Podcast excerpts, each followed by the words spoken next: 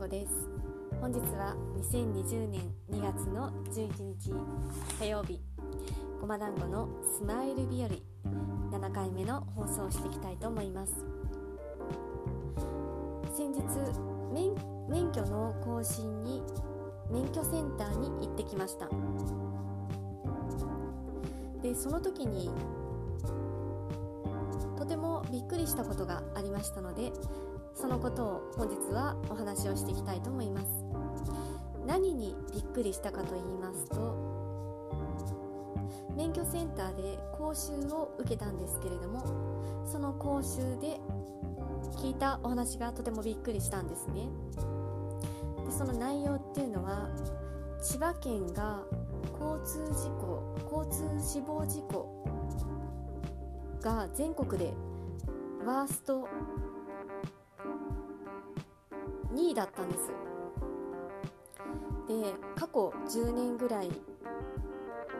ずっともう2位とか3位4位あたりをつけてるんですね。で私とてもびっくりしました。でもう一つ言うと死亡事故で全国で一番多い県は愛知県でした。愛知県がワースト1位だったんですね。で愛知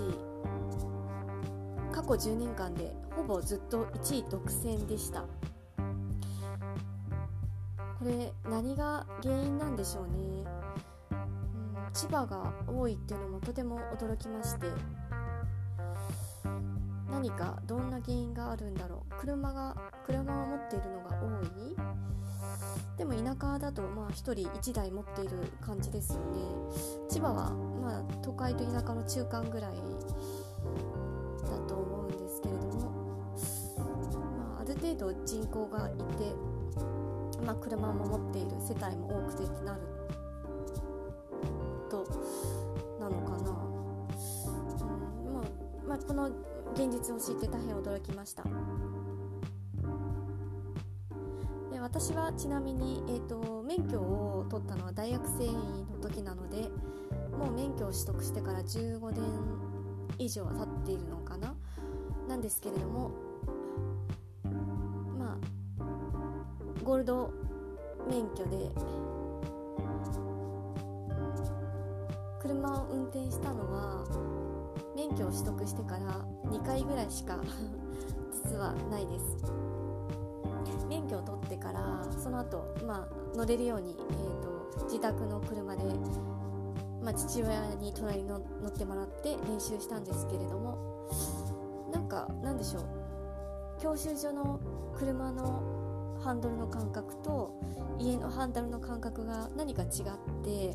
とても運転しづらくってで、まあ、父親にもなんか怒られて っていう感じであとはまあ必要に免許を車を運転する機会もないというか電車で事足りてしまうまあ、ような場所に住んでるので運転する機会もなくてってなって運転してなかったら、まあ、ペーパードライバーになってしまったっていう感じなんですけれどもただ私は車は運転しないんですけれども原付バイクは運転するんですね。でそれも普段えっ、ー、と、まあ、自宅近辺のでは運転は、まあ、していなくって旅に行った時限定で原付運転します。私沖縄の離島が大好きなので沖縄の離島に行った時にだけ原付バイクを借りて原付バイクで島を巡るっていうのが あの楽し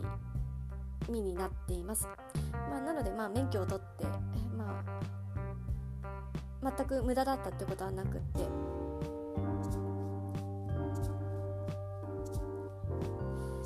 そんな感じですけれども。で私あともう一つ免許センターに行ってびっくりしたことがびっくりしたというか雰囲気に